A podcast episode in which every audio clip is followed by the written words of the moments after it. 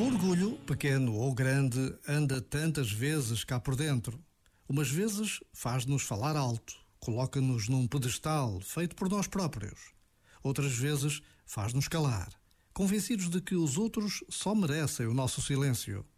Precisamos de procurar a humildade todos os dias, aquela humildade que nos faz encontrar as palavras certas e os silêncios bons. Por vezes, basta a pausa de um minuto para nos decidirmos àquele exame de consciência capaz de nos levar mais longe, mais perto de Deus. Já agora, vale a pena pensar nisto. Este momento está disponível em podcast no site e na app.